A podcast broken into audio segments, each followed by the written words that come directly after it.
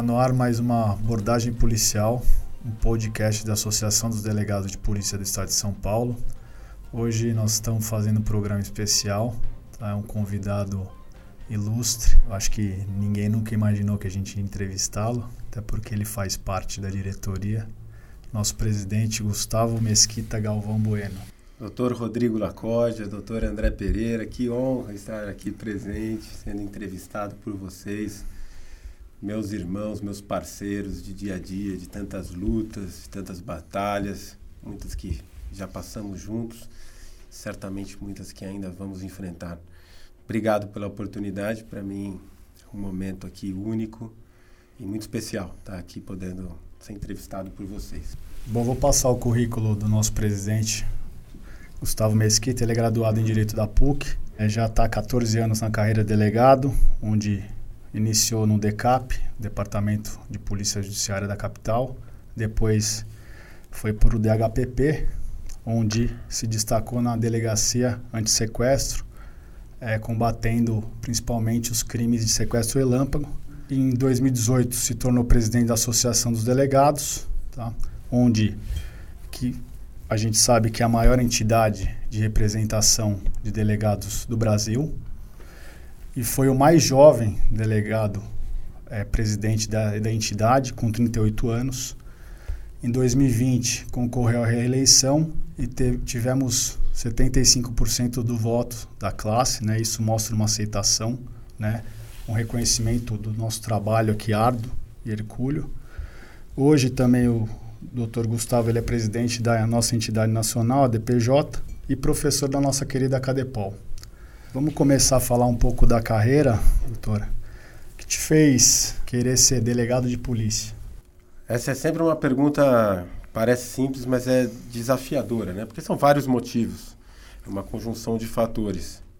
De maneira geral, posso dizer que ao ingressar na faculdade de direito, o que sempre me norteou, o que sempre me impulsionou, foi o desejo e a missão de contribuir para a justiça, de fazer justiça, de aplicar a justiça no caso concreto e muitas vezes também evitar que as injustiças prosperem. E nesse sentido eu sempre busquei essas carreiras relacionadas à persecução criminal é, porque são mais relacionadas ao meu perfil, com todo respeito também à atividade de defesa do, do advogado, por exemplo, mas sempre me identifiquei com as atividades relacionadas à persecução penal, no sentido de combater a impunidade, trazer mais justiça, mais paz social para a sociedade. Né? E dentre essas carreiras, a carreira de delegado sempre foi a que mais me chamou a atenção, é, a que mais se, com a qual eu mais me identifiquei, por ser uma carreira muito eclética, uma carreira na qual a gente tem o contato com a doutrina, com a parte acadêmica do direito, que eu gosto muito, mas tam também com a realidade dos fatos. O delegado de polícia, ele, ele estuda, ele está no seu gabinete, está redigindo peças, representações. No outro momento, ele está na linha de frente, na realidade das ruas, sentindo o cheiro das ruas, é? e isso nenhuma outra atividade, nenhuma outra carreira jurídica possui. Em outras palavras, nós vivemos pessoalmente as histórias e depois a colocamos no papel que as outras carreiras jurídicas, o promotor, o juiz, vão ler e a partir dela vão aplicar também o direito. Mas nós vivemos a realidade. E nós temos também uma outra característica em relação justamente à justiça, que é a possibilidade de realizar a justiça no caso concreto. Nenhuma outra carreira tem um contato tão direto com a realidade e tem uma visão imediata da repercussão dos nossos atos. Né? Nós ali, ao decidir sobre a liberdade de alguém, o bem mais fundamental de todos, né? a repercussão imediata que isso traz e o efeito concreto no sentimento de justiça. A possibilidade também de dar um atendimento imediato a uma aflição de um cidadão que vai, inevitavelmente, a uma delegacia de polícia buscar um socorro, buscar um atendimento para aquele problema, para aquela aflição. E nós, muitas vezes, até por meio das nossas palavras, de uma simples orientação, muitas vezes, nós conseguimos trazer esse conforto para a população, para o cidadão que está passando por uma necessidade. Então, de maneira geral, é, são essas as características da carreira de delegado de polícia que sempre me encantaram e que me encantam cada vez mais, me fazem amar essa carreira e ter certeza de que essa é a carreira que eu quero exercer até o final da minha vida profissional. Bacana, bacana, presidente, doutor Rodrigo. Eu gostaria de saber do nosso presidente quais foram os desafios à frente da ADPESP, desde lá do início do primeiro mandato até hoje, como era a, o panorama da carreira do delegado lá atrás, quando o senhor assumiu, e como é hoje. É, acredito que é é o, deve passar um filme em sua cabeça. Com certeza. Quando, quando vai refletir sobre isso. Mas acho que é bacana a gente. É, isso, isso me remete imediatamente aos motivos que me fizeram estar aqui hoje, que me levaram a essa posição de presidente da associação. É, esses motivos começaram lá no início da minha carreira, ainda na academia de polícia. Eu tendo ingressado na carreira de delegado de polícia aqui em São Paulo e já ciente de que essa era a carreira que eu queria exercer até o final da minha vida profissional, e ao mesmo tempo, já desde então, inconformado com o Estado, com a desvalorização, a falta de prestígio, a falta de respeito pelo qual passava e ainda passa, infelizmente, nossa carreira, e a Polícia Civil em geral, eu sempre me vi no dever de fazer algo para mudar essa realidade. É, tenho comigo sempre que simplesmente reclamar sem ter uma ação, sem ter uma, uma medida positiva, é, é algo que não vai trazer resultado nenhum, não vai ser benéfico, não, não faz sentido. Né? Então, se a gente reclama, a gente tem o dever de agir. E é nesse sentido que eu sempre participei Fiz questão de estar presente em todo tipo de manifestação, movimento, passeatas, mobilizações é, relacionadas, direcionadas a, ao fortalecimento da carreira e da Polícia Civil. Foram algumas vezes que estivemos presentes aí, doutor Rodrigo Lacorde, somos colegas de turno, que não me deixa mentir. Algumas vezes já estivemos presentes aí em, em, em passeatos que tinham ali alguns Sim. gatos pingados, né? 10, 15 Sim. colegas, e às vezes até motivo de chacota, né?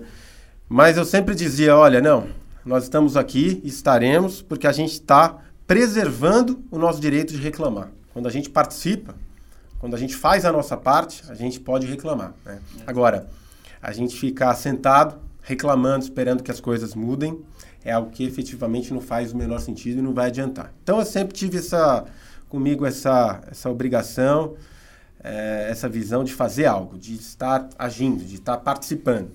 E isso acabou me aproximando de pessoas que têm esse mesmo perfil, que têm esse mesmo brilho, é, a, o brilho da defesa classista, da luta pela, pelo nosso fortalecimento, da reivindicação, da defesa dos nossos direitos.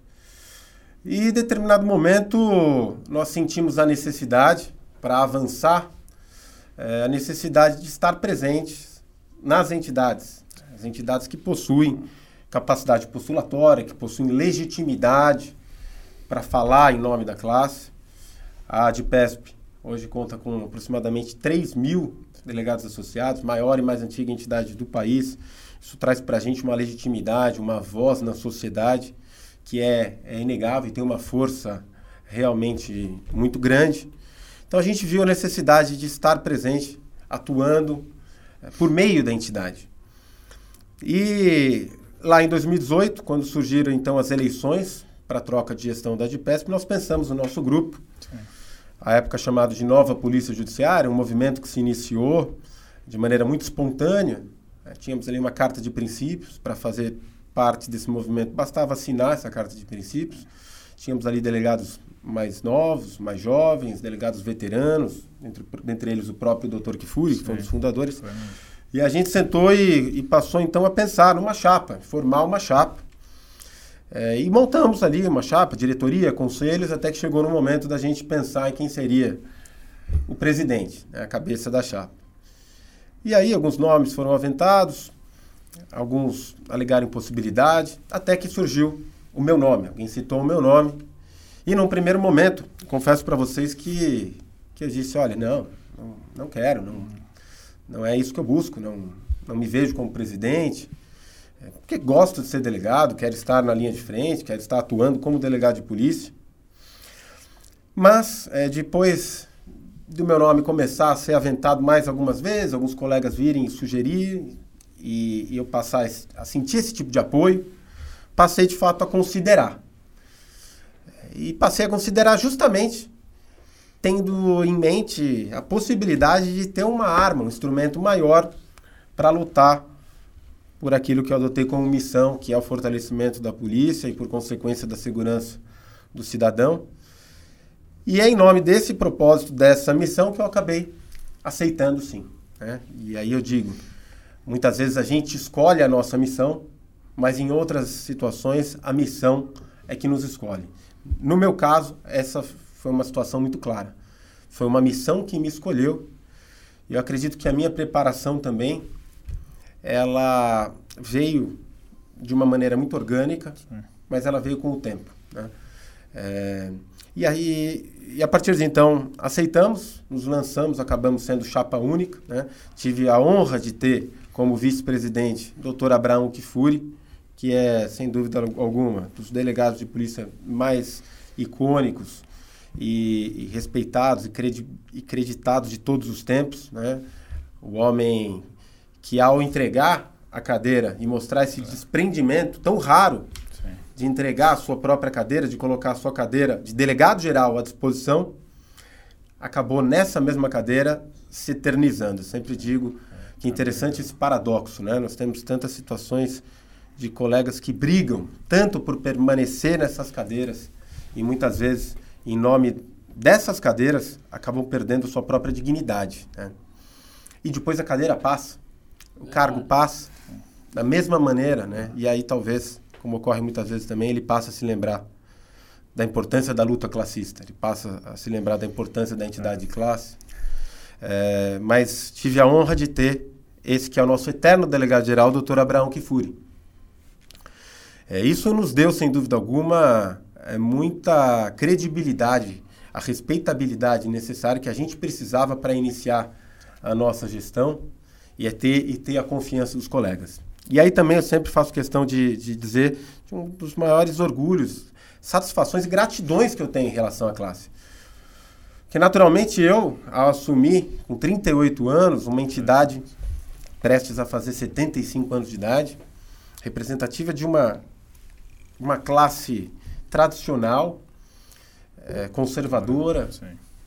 como a dos delegados de polícia, que tinha e tem em seus quadros presidentes que são verdadeiros ícones dentro da carreira.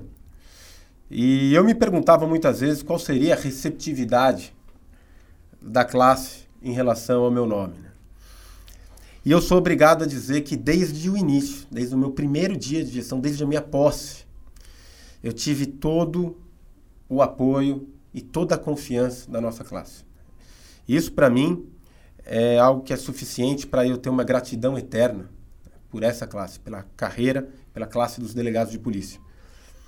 E eu acredito que a melhor maneira de eu retribuir toda essa confiança, todo esse respeito e consideração que sempre me foi dado, é eu trabalhar ainda mais.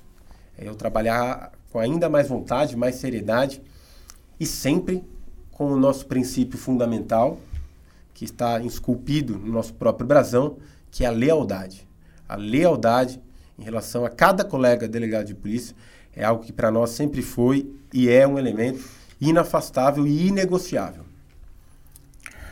Tem algum episódio nesses quase, digamos aí, quatro anos e meio de ADPESP? Alguma episódio, algum alguma dessas nossas lutas aí classistas que ficou marcado aí, você que você falar, essa aqui foi, essa batalha foi difícil, mas conseguimos êxito aí. E eu sei que foram várias, mas deve ter alguma marcante aí que você fala. Aquela, aquela situação, aquele episódio, é um episódio que eu vou guardar para sempre na minha, na minha memória, né? De luta aí, de, desses quatro anos e meio de ADPESP. Olha, foram tantas as batalhas, né? Em todos os meios, em todos os campos. É, sempre ressalto, e a gente sempre procurou ter essa filosofia, né? Onde há um meio, onde há um caminho, onde há um espaço, a gente sempre procurou estar presente e acreditar. Se algum dia pecamos e somos humanos, podemos errar, mas tenho a convicção de que esses erros foram frutos da ação e jamais da omissão. Esse foi também um outro princípio que a gente sempre se propôs desde o início e seguimos fiéis a ele, né? Então a gente teve tantas batalhas em todos os campos, né?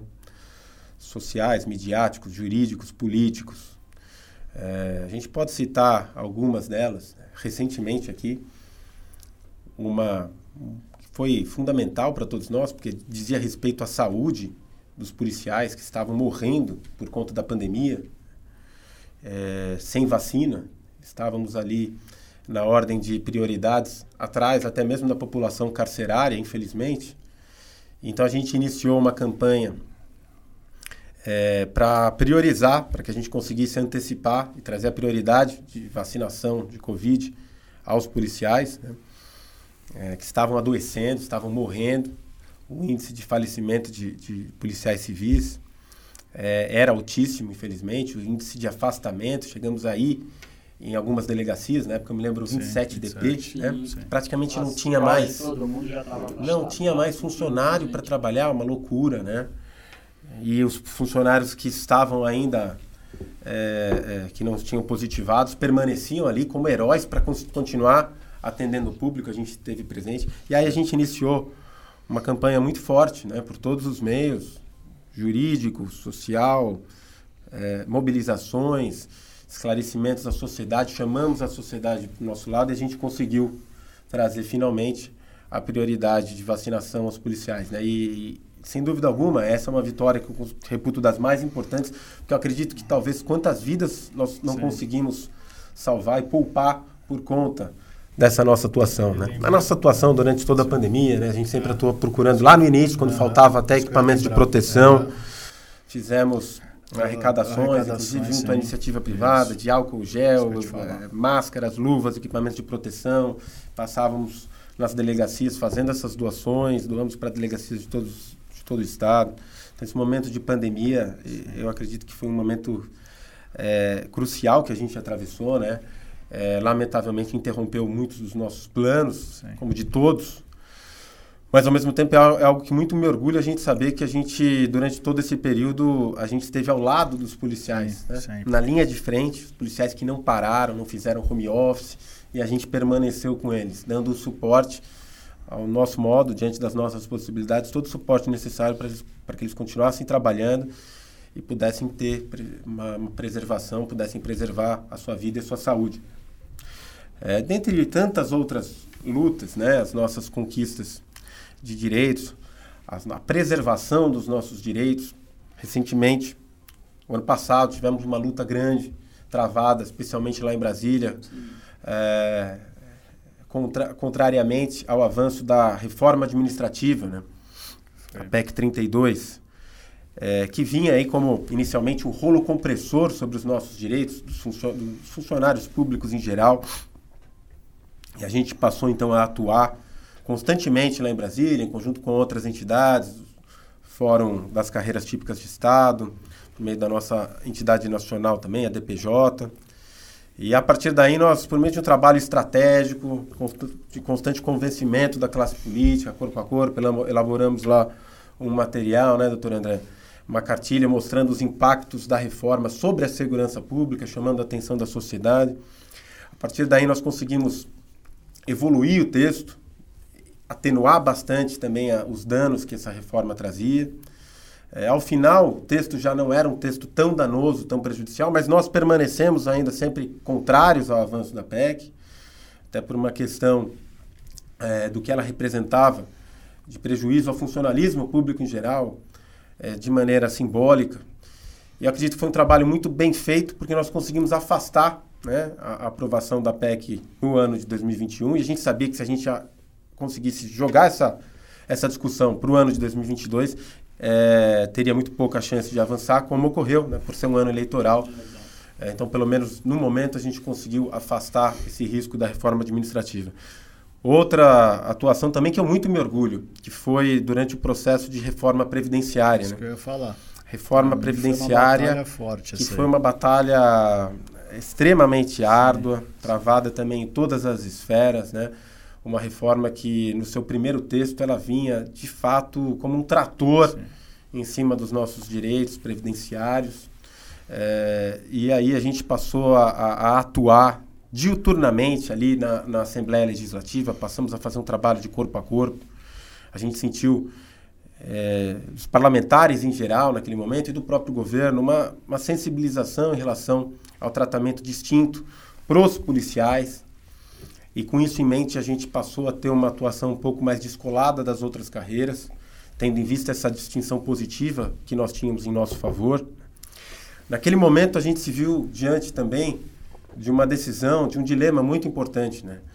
É, se nós permaneceríamos atacando, é, se nós permaneceríamos numa política simplesmente de embate, ou se nós aceitaríamos sentar à mesa e conversar e tentar compor em relação à reforma.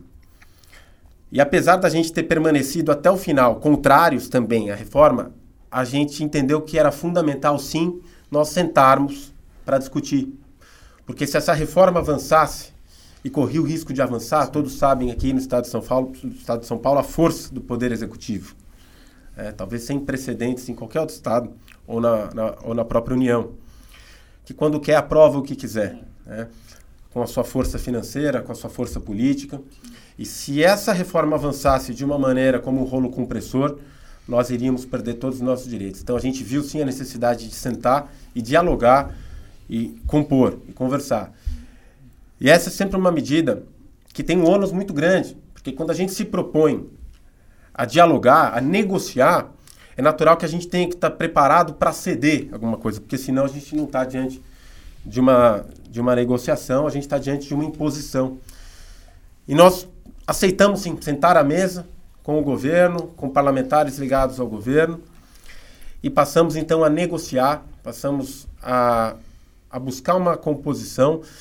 E eu acredito, hoje eu tenho a plena convicção de que esse trabalho foi feito de uma maneira muito eficiente, porque nós conseguimos atenuar, eu acredito que 90% Sim. dos danos previstos inicialmente. E, e, em alguns casos, trazer uma situação, inclusive, mais benéfica para o servidor policial do que existia antes, né? em relação, por exemplo, aos, aos servidores que ingressaram até 2002, é, em relação aos quais nós garantimos já em lei a paridade, integralidade que anteriormente precisava ser discutida em juízo. Né? É, e outras questões que nós não conseguimos avançar é, pelo processo legislativo, nós conseguimos conquistar por meio da, das ações judiciais, das ações judiciais do socorro ao judiciário. Né? Entre elas, uma vitória importante que nós tivemos foi em relação ao, ao pedágio de cinco anos na classe, que a gente conseguiu derrubar agora numa decisão paradigmática recente, conquistada pelo nosso jurídico. É, e dentre tantos outros avanços, né, é, recentemente o próprio reajuste de 20%, né, é, que todos sabem, ficou muito aquém ainda do que é necessário para nós, né? Uh, a gente sabe que é por isso que nós defendemos aqui que a, a, nossa valorização, a nossa justiça, ela não vai vir somente por meio de um mero reajuste. Ela precisa passar por um processo muito mais amplo de aprimoramento institucional e para isso nós temos os, os nossos projetos Sim. que a gente pode falar também depois. Mas foi, sem dúvida alguma, um reajuste, um índice significativo. E a gente acredita, sim, que a gente teve uma parcela importante de participação nesse reajuste por meio da nossa presença constante na mídia, na sociedade, no meio político, é, sempre denunciando, esclarecendo para a sociedade a questão, a nossa questão salarial e no que a nossa questão salarial repercute na capacidade do nosso serviço prestado, o serviço de segurança pública da população, né? fazendo uma vinculação, por exemplo, em relação ao nosso déficit de 15 mil policiais e os nossos baixos salários, que alimentam cada vez mais esse déficit, é, tornando a porta de saída da instituição muito mais atraente do que a porta de entrada. Também em relação à falta de possibilidade hoje do policial se dedicar integralmente à atividade policial. Hoje, sempre digo, de maneira muito clara, o policial honesto ele precisa recorrer aos bicos, porque ele precisa colocar o alimento na mesa da sua família. E por conta dos baixos salários, isso acaba repercutindo no serviço prestado, porque o policial ele não pode dar à atividade policial a exclusividade que ela mereceria. Então a gente sempre procurou chamar a atenção da sociedade em relação ao que a desvalorização salarial repercute no serviço de segurança pública do cidadão. Eu acredito que por meio de tudo isso, esse reajuste foi também. Sim, a gente teve uma parcela importante nesse reajuste. E em outro aspecto muito importante também que eu faço questão de ressaltar, o fato de que esse reajuste ele alcançou toda a classe indistintamente, sem fazer qualquer exclusão entre ativos e inativos, entre os nossos veteranos. E nesse aspecto, eu tenho a convicção de que a gente teve uma participação decisiva. Né? Na nossa reunião, o senhor, doutor André Pereira estava presente, e na nossa reunião com o atual governador Rodrigo Garcia, que nos recebeu lá no Palácio dos Bandeirantes, ainda vice-governador, ele abriu a nós ali um dilema que o, que o governo estava enfrentando, entre talvez conceder um reajuste um pouco maior sobre, sobre a forma de uma gratificação, que alcançaria somente os inativos. Os ativos. Ou, os ativos. Os ativos. É, ou então, é, um reajuste um pouco mais moderado, mas que abrangesse toda a classe. E ali nós fomos muito categóricos a ele, no sentido de que nós não aceitaríamos e não aceitamos qualquer distinção entre ativos e inativos, qualquer divisão entre a nossa carreira, né? porque eu tenho a plena convicção de que todo movimento nesse sentido, todo tipo de reajuste que faça esse tipo de, de distinção, ao contrário de valorizar a nossa carreira, só vai dividi-la e, consequentemente, enfraquecê-la. Então, a gente teve essa participação muito importante acredito, que muito me orgulha de ter trazido essa, esse alcance é, da, desse reajuste para todas para todos os colegas, para todas as colegas indistintamente, ativos e inativos. Né? E dentre tantas outras pequenas vitórias, é, algumas delas diárias, né? É, mas que dão muito dão, dão, dão muito, muita satisfação para nós. Né? Desde a menor, às vezes, um simples atendimento Sim. a um associado que nos procura, né? Nesse aspecto sempre é. fiz questão de atender individualmente cada associado. E às vezes a gente consegue é, trazer a ele algum algum atendimento, às vezes uma palavra amiga também. Sim, né? sim. É, isso é algo muito gratificante, trazer um associado uma solução, algum apoio, alguma assistência em relação a uma dificuldade que ele está passando. É, um aspecto também sempre muito prioritário para nós foi estar ao lado de cada colega que, durante o exercício da sua atividade profissional, estivesse diante da iminência ou ameaça da, a, da violação das suas prerrogativas de delegado de polícia, da sua independência funcional, do seu livre convencimento. E nesse sentido, nós sempre também estivemos presentes 24/7 com todos os colegas durante a sua atividade que estivesse nesse tipo de situação que nos comunicasse e a partir daí nós sempre atuamos, né? Já fizemos reuniões, por meio do nosso né? jurídico. Reuniões também, meios de WhatsApp, a gente tem canais abertos aí. Eu acho que hoje as nossas redes elas são muito eficientes nesse sentido de trazer o associado mais próximo. Hoje eles têm o seu contato, o meu, do André. Eles demandam a gente, a gente sempre está respondendo, pronta resposta. É, Nesse, nessa questão de atendimento associado, a gente, eu tenho certeza que a gente está junto com ele sempre. Eu falo para é. procurar a entidade, para buscar o jurídico, porque aqui, desde que começou a gestão, todos vão ter pronta a resposta. A gente pode demorar algumas horinhas para responder, às vezes está numa reunião, tá, mas a gente sempre respondeu. Você, eu, André, né, todas as questões. Doutor Dario também. Doutor Dario. Nesse ponto, acredito que nós podemos citar até dois exemplos recentes.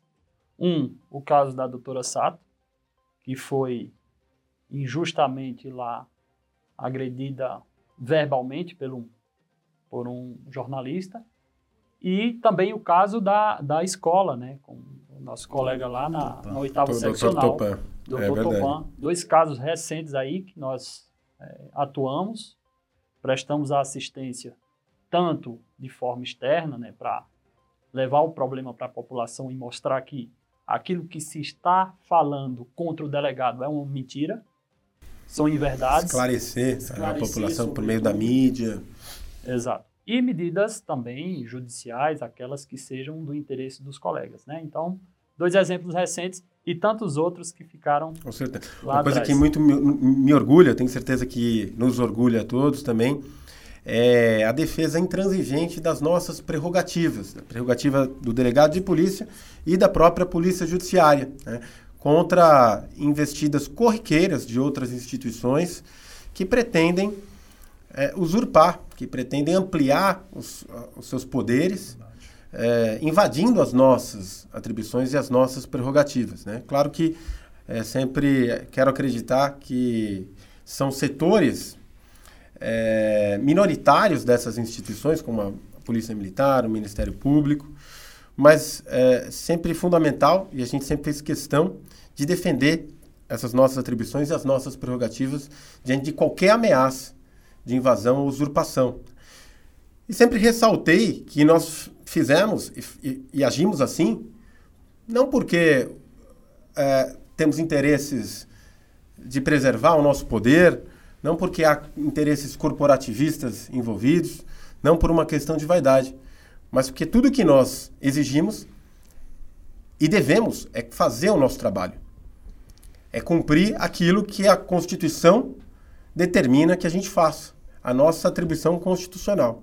Então, exercer as nossas prerrogativas, como por exemplo a exclusividade da investigação criminal, a exclusividade da realização do termo circunstanciado, da, da, da realização de, de perícia, de, de encontro de local de crime, de colheita de objetos, de locais de crime de homicídios dolosos praticados contra civis, é uma questão constitucional, é uma questão de obediência à lei e nós, como escravos da lei, nós somos obrigados a cumprir a lei e é nesse sentido que a gente sempre fez, sempre fez questão de defender essas nossas prerrogativas. E assim temos feito. Né? Tenho essa plena consciência, convicção de que, por meio do nosso trabalho, a gente tem conseguido preservar aqui no estado de São Paulo a função, a atribuição, as nossas prerrogativas do delegado de polícia e da polícia judiciária contra é, eventuais investidas de outras instituições. E além de todas essas conquistas, essa nossa atuação no campo externo, nessa nossa missão de representar e defender os interesses e os direitos da carreira de delegado de polícia no âmbito externo, é, nós sempre procuramos a todo custo também manter a atenção na parte de serviços e benefícios, que é outra função fundamental da associação, que a gente sempre procurou preservar esses nossos serviços e benefícios e, dentro do possível, sempre ampliá-los, sempre trazer novos benefícios, novos serviços, e assim fizemos, é, sempre procurando trazer um pouco mais de bem-estar para o colega associado. Acredito que também essa é uma, uma atividade muito satisfatória nossa, porque Sim. muitas vezes o bem-estar que nós não conseguimos alcançar no campo político que o, que o colega merece, a justiça que o colega merece, nós conseguimos talvez é, trazer um pouco mais de consolo nesse campo interno por meio dos nossos serviços, benefícios, da promoção do convívio e do bem-estar, que é também parte fundamental da nossa missão. E a gente também procurou sempre atuar bastante nesse sentido, né? preservando e, e ampliando Melhorando, os benefícios né? do associado.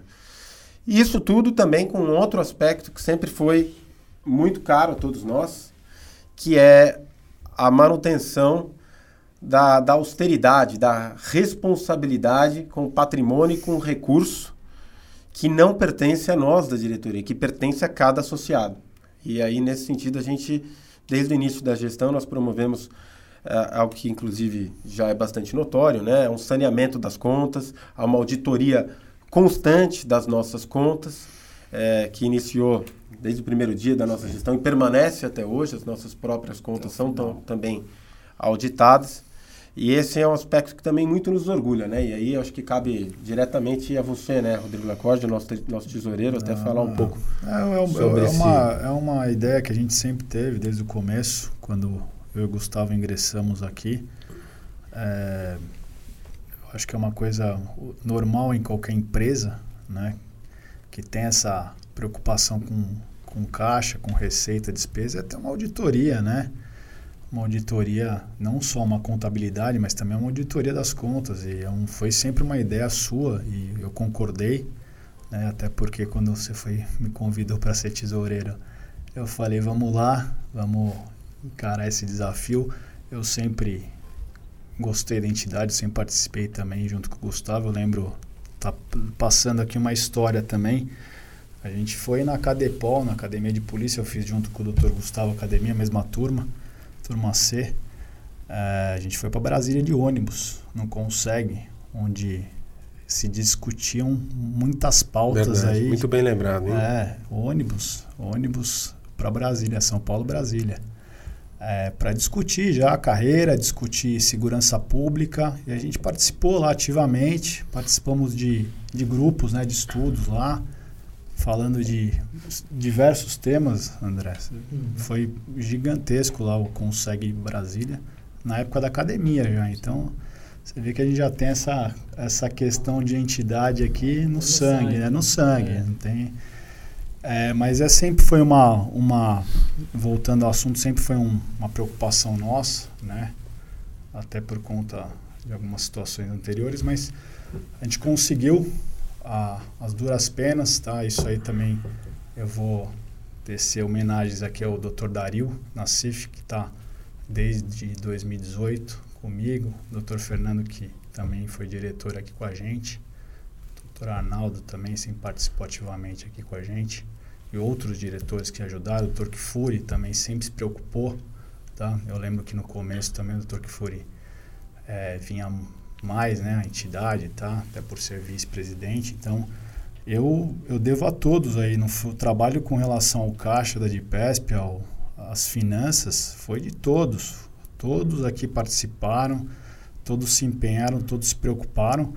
E hoje, se a gente tem um cenário sustentável, um cenário melhor, né, no caixa é por conta dessa, dessa junção aí, dessa união de, de todos em pró da, do patrimônio que é do associado, né? O patrimônio não é da, da gestão atual, é patrimônio do associado e a gente vai preservá-lo até o final. É, é uma das, uma das nossas bandeiras, é, acho que foi uma das nossas Mas conquistas. Compromissos, também. né? É, compromissos, com certeza. É. Bacana. Essa parte de representação, nós conversamos bastante. A parte associativa, realmente, é que muitas vezes os colegas provam dos resultados, mas não sabem a, a luta que é interna para que a gente consiga fazer tudo isso. Essa é, é, é, é um ponto e interessante. É, é gratificante, e, é muito gratificante, né? A gente vê o resultado, a gente vê o quanto o nosso trabalho pode repercutir no bem-estar né? trazer um conforto para o colega que, infelizmente, não tem o respeito, a valorização que mereceria, que nós buscamos e vamos continuar buscando. Sim. Mas essa é a nossa maneira, é, com as armas que nós temos às mãos, com os instrumentos que nós temos às mãos, de suprir um pouco essa necessidade, né? esse conforto do colega, esse bem-estar para o colega e para a sua família.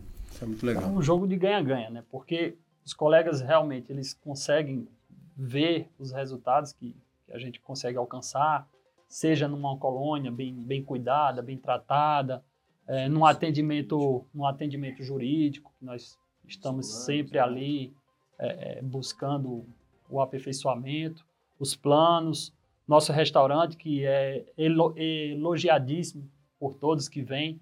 É um jogo de ganha-ganha. Nossos colegas têm os resultados e nós temos a satisfação de propor proporcionar esses resultados. Né? Nesse sentido, uma das partes que faltou do currículo do nosso presidente foi o cantor, né? O nosso também presidente tem. também é, é, o animador das festas e é. falando um pouco dessa parte gostosa da Adipesp. Eu gosto de estragar é, a festa, ele, né? Ele vai lá, dá é. uma palhinha ali sempre. todas as festas, é, não na, tem uma que ele não cante. As, na é. última que nós fizemos do, dos aniversariantes, né? Bastante. Acho que desde o início, todas as lá, festas eu, eu estraguei todas elas. Mas é verdade, assim, realmente a gente aprende a, a, a amar cada aspecto da entidade, né? Sim. E esse aspecto, na verdade, eu sempre gostei. Né? Eu gosto realmente do convívio, eu gosto dessa parte de união, de celebração com os colegas. É, então, para mim, eu acho que eu tive presente, de fato, em, quase todas as, as, festas, as efemérides, jantares, happy hours, Sim. porque eu gosto. É, e porque vejo também uma oportunidade da gente confraternizar. Sim. Acho que é nesses momentos que a gente cria elos verdadeiros, os elos, elos mais verdadeiros são criados nesses momentos de confraternização, né? É, e ali também é outro momento que eu só tenho a agradecer os colegas, porque sempre me aplaudiram, né? Sim, todos. Então, até nisso eu tive sempre a gratidão dos colegas que sempre foram tão gentis e me aplaudir, me aplaudir às vezes até pedir bis, né? É, é, é, já, já ouvi já bis também, já ouvi também, é, bis, fala contar mais uma. a gente tem uma, eu tô desde o início aí, eu vejo que a entidade ela, ela ganhou força e respeitabilidade aí com a figura muito do, do Gustavo, somente na mídia, né? Isso é uma coisa que a gente é, tem que ter em mente que teve uma evolução grande da procura é, da, da mídia, dos todos os canais na sua, na, na, sua pessoa, de falar de todos os temas, de todos os assuntos, você estando em trânsito, parando, é, em viagem. É, que você acha que se deve isso, Gustavo? Você acha que realmente hoje a de PESP ela alcançou um, um patamar aí que realmente quem procura é, assuntos de segurança, é, procura saber do dia a dia da polícia, é, já tem em mente, não, tem lá o presidente que... Olha, acredito que não só de PESP, mas o delegado de polícia em geral, ele reconquistou hoje um espaço que é dele por direito, que é esse espaço de porta-voz na condição de especialista de segurança pública, ser consultado por veículos da imprensa a se manifestar sobre assuntos do dia a dia, sobre ocorrências, sobre fatos é, polêmicos, sobre posicionamentos políticos relacionados à segurança pública. O delegado, durante certo momento, acredito que ele, ele foi deixado de lado nesse debate, delegado de polícia, e felizmente, acredito que nesse aspecto, nesse processo, nós tivemos uma participação importante, mas hoje o delegado de polícia em geral, ele reconquistou esse espaço e essa credibilidade que, na verdade, perante o povo, ele nunca perdeu. Eu sinto muito isso e de uma de maneira muito clara que o delegado de polícia ele ainda tem uma respeitabilidade, uma credibilidade, um carinho da população, né? é, que não, não é compatível, não condiz com a respeitabilidade que o governo de plantão nos dá, infelizmente. É, mas no final das contas, quem nós temos que convencer, quem nós temos que esclarecer e trazer para o nosso lado é o povo. Porque, primeiro, é o povo que é o destinatário verdadeiro dos nossos serviços. Sim. Não é o governo, não é o governador. Não. Quando a gente faz um bom trabalho, a gente oferece esse trabalho para o povo, para a sociedade. Não para o governador, não para o secretário. É, e de outro lado, esse trabalho é realizado em prol do, do povo que é o destinatário e a razão de ser do nosso serviço, e é o povo também que tem, que detém a legitimidade para cobrar dos nossos governos a nossa valorização, o nosso fortalecimento da instituição policial, dos policiais que realizam esse serviço que pertence a eles. Né? Então, é, eu acredito que sempre é fundamental, e a gente sempre teve isso como uma estratégia positiva Sim. de interesse público, chamar a atenção do povo da população sobre a importância da Polícia Civil, da, Polícia Judiciária, esclarecer o que é o trabalho da Polícia Civil, no que uma Polícia Civil desvalorizada, como nós temos hoje, repercute negativamente na segurança da população, e a partir daí clamar a população que se junte a nós na cobrança dos nossos governantes, que têm a obrigação de dar segurança para a população. Então, quando, quando a população cobra do governo mais segurança, um trato adequado, responsável, corajoso e sério na nossa segurança pública, ela está cobrando aquilo que é de direito e aquilo que é dever dos nossos governantes, não é favor, né, como muitos veem. Então, acredito que nesse processo a gente teve sim uma, uma participação muito importante. Né? Hoje toda a população ela sabe das nossas necessidades, das nossas sim. dificuldades e se juntam a nós muitas vezes, né? se solidarizam e participam conosco dessa cobrança. Eu acredito que isso sim, sem dúvida alguma, foi um avanço, uma conquista fundamental, não somente para a Polícia Civil, para os policiais civis, para os delegados, mas sobretudo para toda a sociedade.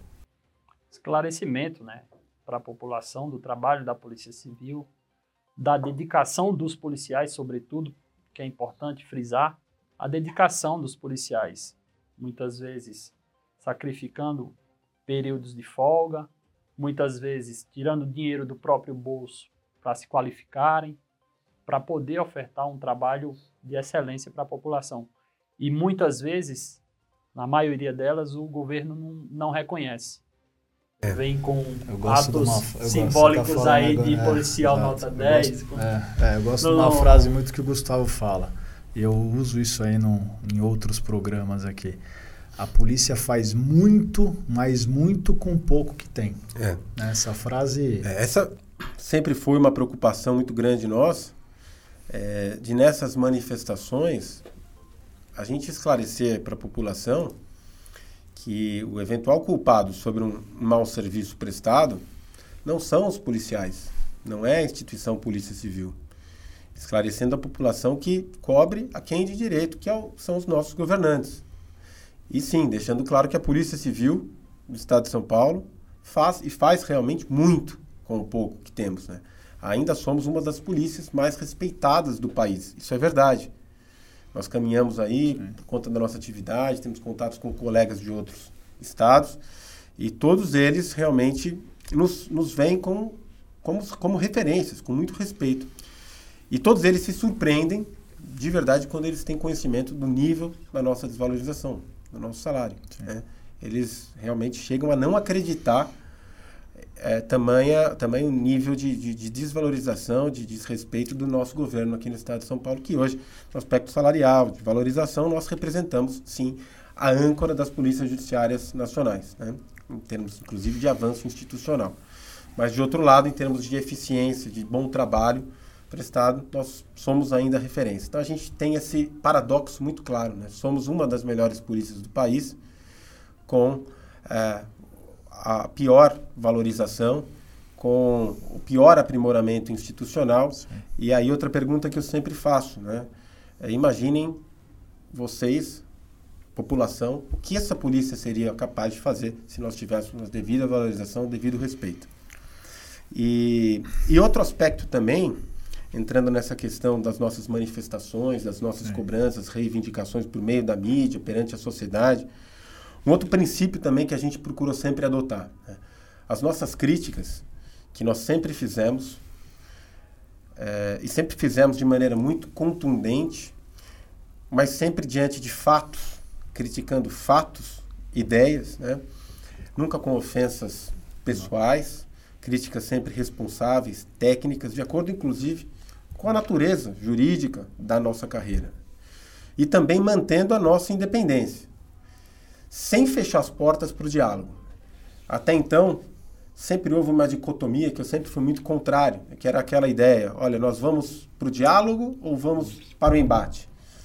Vamos para a composição Sim. ou para o enfrentamento? Mantemos as portas abertas ou vamos para o embate e fechamos as portas? Eu sempre considerei essa dicotomia uma dicotomia falsa. Eu acredito que, sim, nós temos que manter sempre as portas abertas mas temos que continuar fazendo as nossas críticas de maneira independente. Críticas voltadas a fatos, sem, sem partidarização, sem pessoalização, mas que críticas que venham eventualmente a atingir o governante de plantão, que na verdade esse é um aspecto que acaba sendo um efeito colateral, se não desejado, que também não vai ser evitado. Porque senão nós estaríamos diante de uma relação não de respeito, mas de submissão, Sim. como tivemos várias vezes. Então, isso a gente sempre se recusou. Se, como condição para o diálogo e para as portas abertas, nós tenhamos que ser impedidos de nos manifestar, de expor a nossa opinião com independência, então, de fato, nós não estaremos diante de uma relação de composição de respeito, estaremos diante de uma relação de submissão. E isso não condiz com a própria natureza da carreira do delegado de polícia. É, eu acho que a gestão, é, se você for analisar os, os últimos três anos, os últimos quatro anos aí, a gente dialogou e participou de muitas manifestações. Participamos da maior manifestação de polícia no estado, que foi aquela dos 5%, após os 5%, que juntou Sim. mais de 10 mil pessoas na rua. Você discursou. É, nossa, foi um discurso até, fico até emocionado aqui, foi bem legal aquela, aquela participação sua, discursou bravamente. Então, assim. Com o saudoso Major Olímpio, né? Uma saudoso junto Major Olímpio. Ali, sim, junto né? com, é.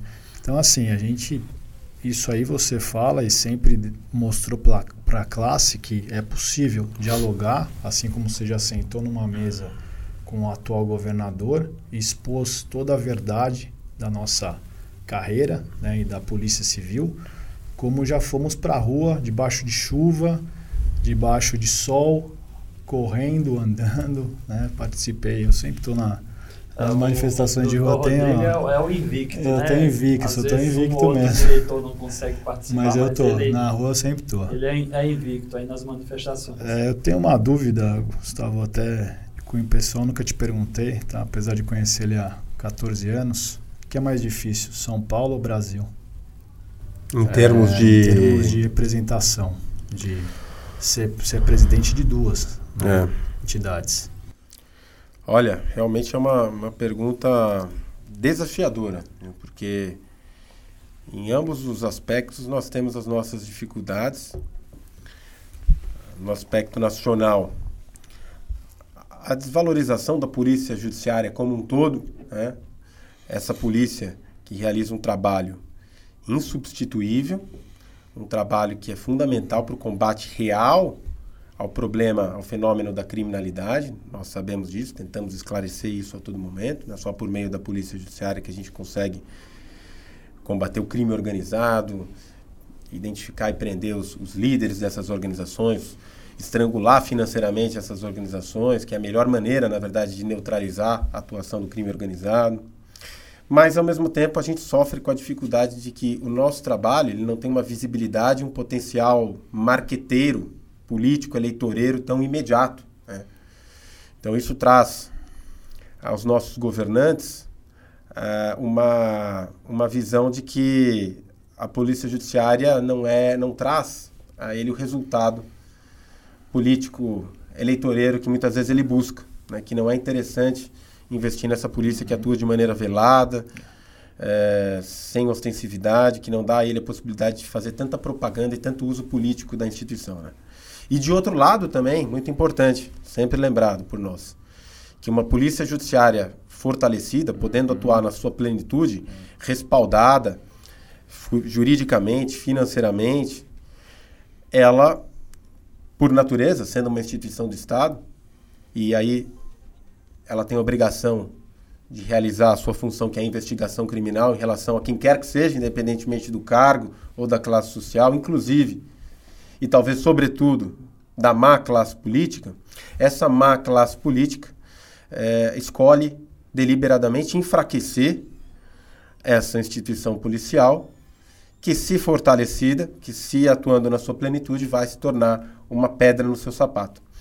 E aí, já trazendo para o pro problema é, local, aqui no nosso estado, a gente tem aqui no estado de São Paulo uma realidade de governos que há três décadas estamos no comando do mesmo partido, PSDB, souberam enfraquecer muito bem essa polícia judiciária.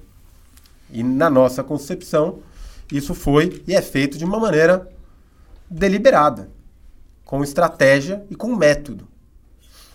É, é, essa polícia judiciária que sempre foi sufocada, estrangulada, acabrestada, com fortes ingerências políticas. Hoje, é, atingindo um nível, talvez, na minha concepção, é, de limite de ingerência política, é, em que todos os cargos de comando acabam tendo alguma influência política, o que faz muito mal para uma instituição que deveria ser de Estado, em que nós temos uma, uma ascensão funcional baseada, infelizmente, muito mais na ingerência e no apadrinhamento político do que nos critérios objetivos e meritocráticos. É, e essa classe política sabe acabrestar a nossa polícia, sufocar o nosso poder de atuação, não só por esse tipo de ingerência, mantendo a sua possibilidade de ingerência, mas também é, por meio da desvalorização salarial. Acredito que uma das maiores maneiras, uma das maneiras mais eficientes de você enfraquecer uma instituição, desmoralizá-la, é você deixar de investir nessa instituição, você é, deixar de pagar bons salários aos policiais, aos membros dessa instituição, como ocorre hoje. Então a gente tem um governo que desmoraliza, que humilha os nossos policiais. Né? Isso vai gerando essa situação em que nós temos uma polícia que deveria ser de Estado, que hoje é totalmente comandada, controlada pelo governo, né?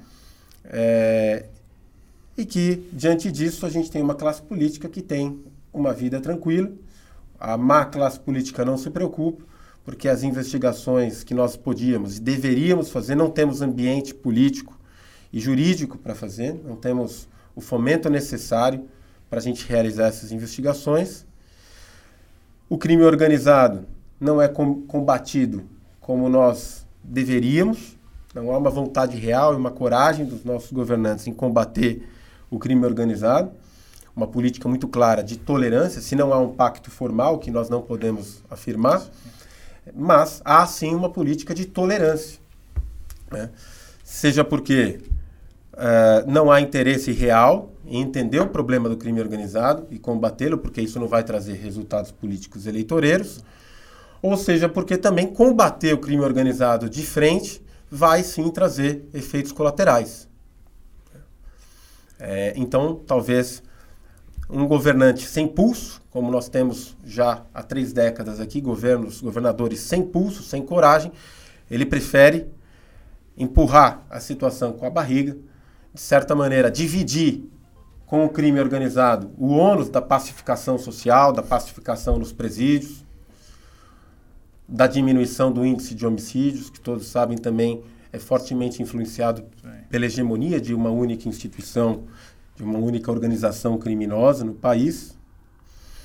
Só que o que nós sempre dizemos é que a fatura chega e chega uhum. muito alta.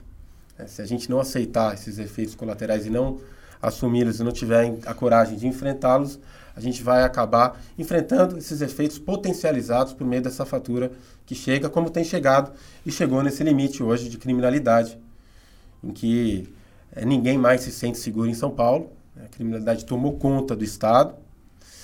E a gente tem a convicção de que nenhum crime ocorre no Estado de São Paulo sem que o crime organizado não esteja por trás direta ou indiretamente. Então isso tudo gera na gente uma frustração muito grande, uma indignação, um sentimento de indignação por a gente observar todo esse sistema de fora e ver que é um sistema que é feito para não funcionar vê que é um sistema que é feito para preservar os poderes, para preservar os interesses, inclusive financeiros espúrios, de quem se beneficia dessa situação, dentro e fora da polícia. É, e é por tudo isso que a gente acredita que, apesar de muito termos trilhado e conquistado, ainda temos um caminho enorme a ser, a ser trilhado. Ainda há muito a ser feito. Né? E a gente não vai descansar enquanto a gente não caminhar e avançar naquilo que a gente adotou como missão, que é fortalecer a polícia e, por meio do fortalecimento da nossa polícia, trazer a segurança que a população de São Paulo merece. Ouvindo o Gustavo aí durante o, o nosso podcast aqui, passou um filme na, na minha cabeça desde o da primeira vez que a gente entrou aqui na DPESP, de tudo que a gente fez, a gente vai relembrando, vai. Nossa, foram muitas ações, muitos desafios. Mas qual que é o projeto, Gustavo? Qual que é a saída que você acha aí? Já são, já estamos aí quase na metade do, da segunda gestão aí, do segundo mandato. Qual que é a saída que você acha? Então, desde o início da nossa gestão também, a gente sempre primou aqui como filosofia da nossa gestão em ser uma entidade que cobra, sim, os resultados daquilo que a gente acredita justo e necessário, muito além do corporativismo raso e vazio. É, mas também a gente aponta os caminhos, os meios e as nossas propostas para se atingir aqueles resultados. Então é nesse sentido que desde o início Sim. da nossa gestão a gente tem construído um projeto relacionado àquilo que a gente entende como uma das soluções, uma solução importante, um passo importante para aprimorar institucional, institucionalmente a nossa Polícia Civil. E recentemente nós chegamos na finalização, na conclusão desse projeto, com a participação fundamental é. É, e protagonismo até mesmo intelectual do doutor André Pereira, que a gente é, tem toda a gratidão por isso. Obrigado. É, projeto nosso. Fez um projeto realmente com a participação de, de ideias de todos, mas é, a, a, execução técnica ali muito bem feita pelo Dr. André, né? É, é um projeto que passa pelo que busca o aprimoramento institucional da Polícia Civil, passando por três pilares. Né? A gente tem a certeza, como já dito lá no início, de que um mero reajuste, apesar de simbólico e importante, ele não vai ter o potencial, por maior que seja, de trazer a nossa justiça salarial, nosso aprimoramento institucional, como a gente assistiu agora com os 20%, que inclusive parte dos colegas, infelizmente, acabaram nem percebendo Sim. esse aumento, Não. Porque já se atingiu o teto e acabam sofrendo o redutor e devolvendo dinheiro para o Estado. Né? E foi assim com tantos outros reajustes que trariam, que trouxeram algum alento salarial momentâneo e depois de pouco tempo se, revelam uma medida paliativa, porque o nosso salário volta a ficar entre os piores e o pior do país, como infelizmente em breve vai acontecer de novo. Né? Então a gente acredita que esse nosso aprimoramento institucional passa por um processo mais amplo, baseado em três pilares fundamentais. Primeiro, a reestruturação do nosso plano de carreira. Segundo, a regulamentação da nossa jornada de trabalho. E, a, e terceiro, a transição para o sistema remuneratório por subsídio. Reestruturação do plano de carreira, fundamental né, para que a gente resolva justamente um dos maiores cânceres da nossa instituição, que é o domínio e a ingerência da classe política sobre essa instituição que deveria e por natureza é uma instituição de Estado. Então a gente defende um plano de carreira baseado na ascensão funcional por meritocracia, por critérios objetivos, para que cada delegado, cada policial civil que tenha vontade de trabalhar, que tenha projeto, que tenha qualidade, que ele tenha perspectiva de chegar no último grau da carreira, numa classe especial, ainda que não tenha um padrinho político. Hoje, na nossa realidade, nós temos até sim bons colegas que atingem o último grau da instituição. Mas quantos outros colegas com tanta qualidade quanto não deixam de ter essa oportunidade porque não têm esse tipo de conhecimento, esse tipo de retaguarda política que hoje, infelizmente, é necessário. Então, fundamental que a gente faça essa reforma no nosso plano de carreira, que traga mais motivação aos colegas, que traga a devida perspectiva de que aquele que tenha vontade, que tenha trabalho, que tenha projeto, possa chegar ao último grau sem depender de indicação política.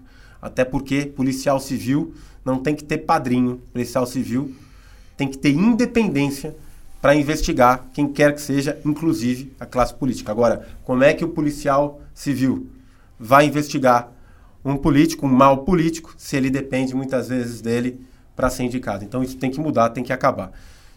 Em seguida, a regulamentação da nossa jornada de trabalho.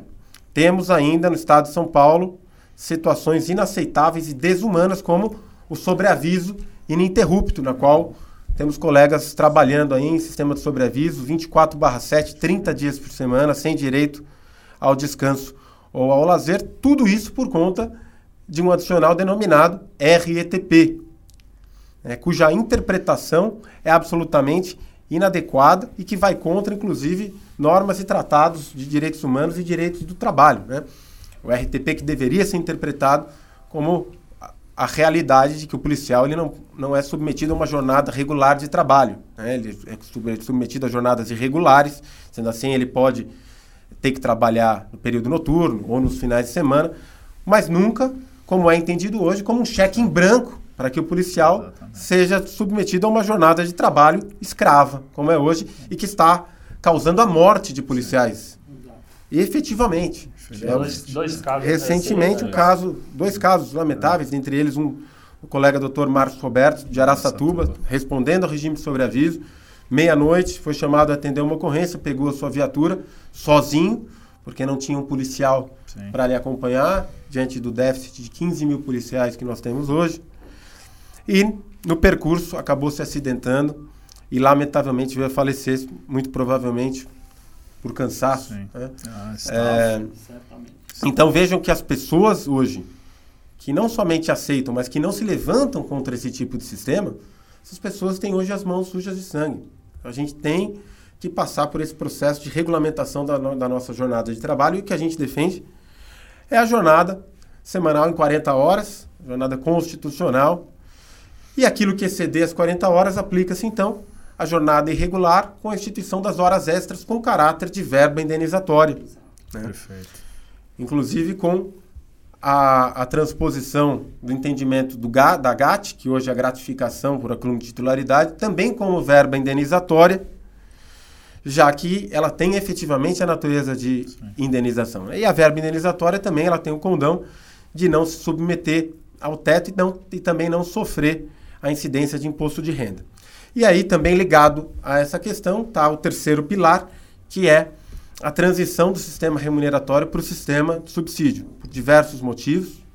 E aí nós temos diversos argumentos para defender essa transição, que a gente acredita que se for feita de uma maneira planejada, de uma maneira cautelosa, como nós propomos, ela vai sim trazer a, a pavimentação da, do caminho que vai nos levar à justiça salarial, por diversos motivos. Né? É, o sistema de subsídio é um sistema que ele traz uma redução menor também quando da inatividade. Então, ela não penaliza o colega que se aposenta. O sistema de subsídio é um sistema que está mais em consonância também até com a realidade atual e futura.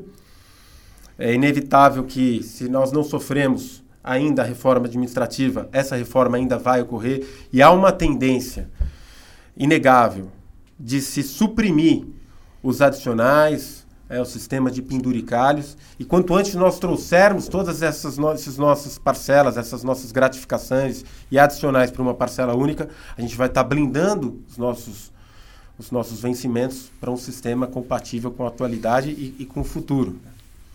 E todos os outros estados que adotaram esse sistema, que fizeram essa transição, é, passaram, experimentaram aí um aumento, uma melhoria salarial bastante significativa. Então a gente acredita também nessa medida como uma medida importante para trazer a nossa justiça salarial. Né? E sempre também dizendo que não adianta a gente acreditar que essa justiça vai vir da noite para o dia. A gente também sempre primou por uma outra questão muito clara, que é dizer a verdade para os colegas, por mais indigesta e desagradável que seja essa verdade. Né? Nunca aqui vendemos fumaça ou falsas expectativas. Eu fui vítima disso algumas vezes, é, quando ainda não estava aqui na DPESP, quando estava aí na linha de frente da carreira, e sei o quanto é ruim a gente nutrir falsas expectativas. E isso a gente nunca fez e nunca vai fazer.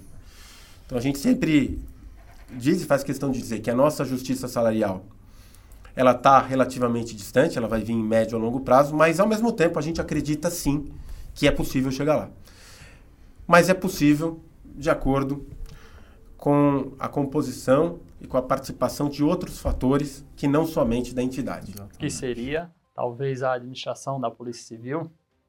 Acredito que todos pensam a mesma coisa. É, olha, eu sempre defendi, a gente sempre defendeu a união de propósitos entre as entidades e a administração da Polícia Civil. Né? É, não tenho dúvida que se a gente atuasse no mesmo sentido, claro, cada qual com as suas estratégias, mas estratégias é, sintonizadas entre elas, a gente conseguiria ter um resultado muito melhor. Cada qual a sua maneira. E a gente sempre procurou fazer isso, sempre procurou buscar essa união. Mas, ao mesmo tempo, nós sempre nos ressentimos, sim, de uma participação efetiva da nossa administração, da nossa cúpula, do nosso conselho. A gente acredita que o engajamento do nosso conselho seria fundamental para a gente atingir os nossos objetivos. A gente assiste isso em outras instituições, né? Infelizmente a gente não assiste aqui. A gente sabe das limitações, nunca renegamos isso. Mas a gente acredita que essas decisões, se fossem tomadas manifestações, por exemplo, coletivas de todo o conselho, elas teriam uma força muito grande. Como, por exemplo, nós tivemos um, um exemplo aqui que nos inspira até hoje, do Dr. Kifuri, eterno delegado-geral, que ao mostrar o desprendimento e entregar a sua cadeira, acabou né, ela se eternizando, e ali a gente viu uma mobilização é, muito forte do que a, uma mobilização forte é capaz de gerar em torno de um propósito. Né? Então a gente sente falta, assim, dessa, desse engajamento maior da nossa administração, como a gente vê em outras carreiras. A gente observa com, com, muita, com muita tristeza, inclusive, que aqui na Polícia Civil, muitas vezes, é, diante de, de, de, de decisões cuja interpretação possa ter duas, duas, dois posicionamentos, muitas vezes se opta pela aquela interpretação, Sim. ainda que minoritária, aquela interpretação danosa ao colega. Né? E às vezes se faz isso para agradar, para adular a administração superior ou, ou, o próprio governo e dessa maneira se preservar as cadeiras. Né? Eu acredito que esse tipo de mentalidade é algo que faz muito mal para a Polícia Civil, muito mal para a instituição. Então, acredito e vou sempre acreditar e defender uma união maior entre entidades de classe e administração e cúpula da Polícia Civil. Em outras instituições, a gente observa, inclusive, que a atividade associativa, a participação numa entidade de classe, ela é vista com bons uhum. olhos, às vezes como Sim. até um pré-requisito para o indivíduo galgar uh, uh, posições superiores, uma ascensão funcional. E aqui é o contrário, né? é visto como um impeditivo até para o indivíduo que faz uma, uma, realiza uma atividade associativa é, ascender funcionalmente. Isso acho que é muito triste e diz muito sobre a situação que a gente se encontra hoje. Né? E além disso também, a, a necessária participação, engajamento maior da classe política em relação aos nossos projetos, aos nossos ideais. Né? Uma participação mais efetiva, um engajamento maior dos nossos representantes que estão lá dentro do parlamento. Né? Que se não são eleitos pela Polícia Civil, como já foi dito até algumas vezes, é, acredito que todos eles são eleitos em razão da Polícia Civil. Se não são eleitos pela classe, são eleitos em razão do cargo e a projeção que o cargo possibilitou a todos eles. Então, acredito que o parlamentar que é eleito com o pronome delegado de polícia, ele tem o dever de olhar para a sua instituição, não só para a sua carreira, mas para a sua instituição e procurar devolver aquilo que o cargo trouxe para ele, a projeção que o cargo trouxe para ele. Infelizmente, em muitos, em muitos casos, não é o que a gente assiste hoje também. É, eu, eu já acompanho essa luta de classe, realmente eu concordo que falta um parlamentar, um deputado aí que seja ligado às pautas da Polícia Civil. Será que nós vamos ter esse, Olha, esse bom, deputado? É por isso. E, e diante de toda a nossa missão e olhando para o mesmo propósito que fez com que a gente estivesse aqui hoje, que de fato eu tomei essa decisão, que entendi necessária tomar esse novo passo, dar um passo além para que a gente consiga caminhar no sentido dos nossos objetivos, das nossas bandeiras, da nossa justiça. Eu tenho muito claro hoje que a gente caminhou com muita dignidade, com muita perseverança, perseverança ocupando todos os espaços possíveis. Né? E que a gente atingiu muitos resultados também. Avançamos em diversos aspectos. Mas me frustra, de fato, saber que há tanto ainda a ser percorrido, que ainda somos vítimas da falta de respeito dos nossos governantes, que temos ainda policiais submetidos a regimes sobre-humanos de trabalho, que somos vítimas do uso constante, da tentativa de uso político das nossas funções, dos nossos policiais, para fins eleitoreiros, e tudo isso causa em mim um sentimento de, de inquietação, praticamente incontrolável. Né? É, muitas vezes de frustração. E eu tenho comigo que essa frustração, esse sentimento de frustração, para mim é algo que me faz muito mal. E é por isso que eu sempre procurei na minha vida transformar essa frustração, a energia da frustração, em energia de ação. Né? E diante dessa constatação, de que talvez a gente foi até onde podia ir, mas que ainda há tanto a ser feito, e analisando os caminhos possíveis a serem tomados, tendo a certeza de que a gente esgotou todas as armas e todos os instrumentos praticamente que a gente possuía à mão. E analisando aqueles que nós talvez tenhamos à disposição, é que eu decidi sim dar esse passo além e assumir o desafio de tentar obter uma cadeira na Assembleia Legislativa do Estado de São Paulo, de assumir esse desafio de entrar na vida política partidária para dar continuidade ao nosso trabalho, tendo sempre em mente aqueles mesmos propósitos que nos fizeram iniciar lá atrás em 2018, mas para ter uma arma maior e mais efetiva para seguir lutando por esses propósitos. De uma maneira ou de outra, no ano de 2023, no fim do ano de 2023, se encerraria sim, nossa última gestão. Sim, sim. Não é possível mais uma recondução, não é permitido pelo estatuto, jamais mudaria o estatuto, até porque penso que não faz sentido a pessoa ficar aqui mais do que do, dois mandatos, duas gestões. Né? Mas penso que para mim seria muito frustrante eu voltar para a mesma instituição que eu me propus a mudar, que lutei para mudar, que tendo a possibilidade de enxergar de fora, vi com ainda mais clareza o quanto as engrenagens dessa instituição estão viciadas, emperradas e feitas para não funcionar, e voltar então a ser mais uma peça dessa engrenagem que é feita para não funcionar. Do ponto de vista pessoal, da zona de conforto, daquilo que eu gosto e que quero fazer. Tudo que eu mais gostaria é voltar a ser delegado de polícia, estar na linha de frente, presidir um inquérito policial, uma investigação, cumprir um mandado de busca, um mandado de prisão. Não tem nada mais gratificante, mais prazeroso para nós policiais, delegados Verdade. de polícia. Mas, te, mas tendo em vista aquilo que eu adotei como missão de vida, ou a missão de vida que me adotou, eu sinto que eu tenho o dever de ir até o fim. E para ir até o fim, eu vou sim assumir esse desafio de me candidatar a um cargo de deputado estadual.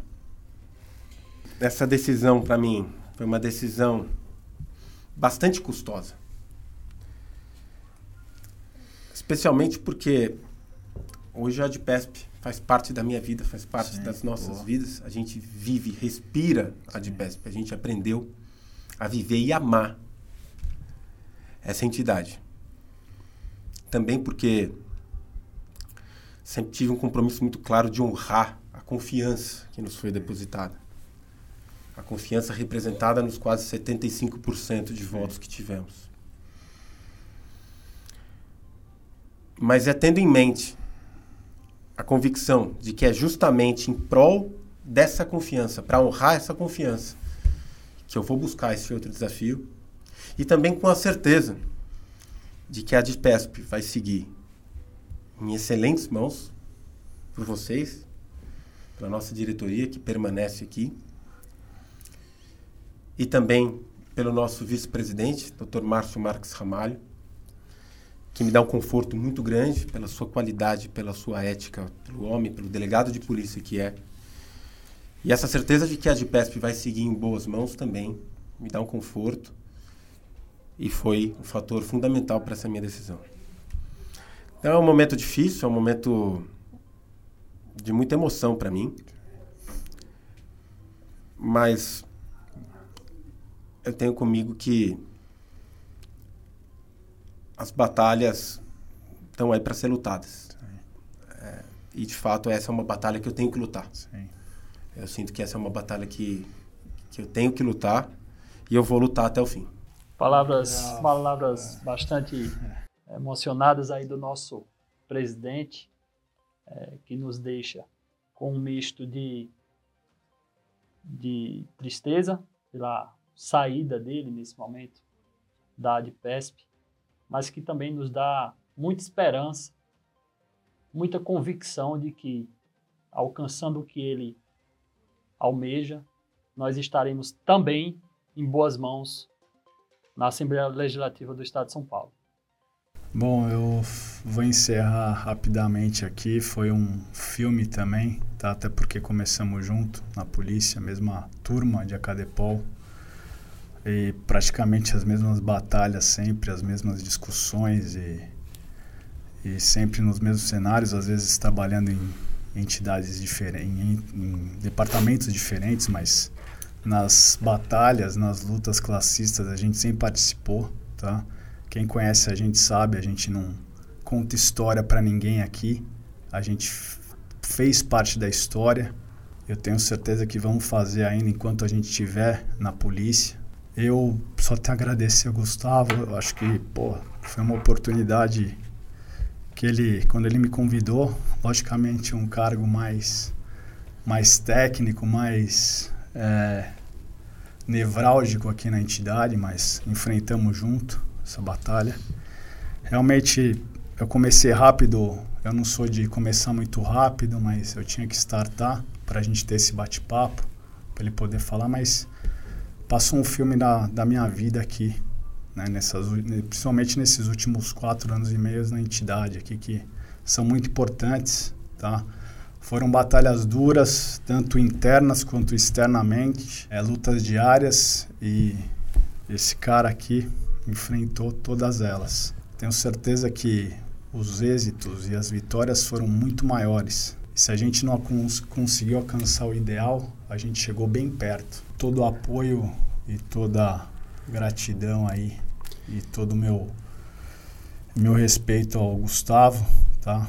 É meu amigo, mas eu tenho esse essa questão de ser meu presidente e vai ser sempre meu presidente. É, realmente nesse momento não não tem muito quer dizer senão agradecer. Então, dizer a cada associado, a cada associado, a cada delegado, delegado de polícia, a cada policial civil que sempre acreditou e confiou em mim, que confiou em nós, minha mais eterna gratidão.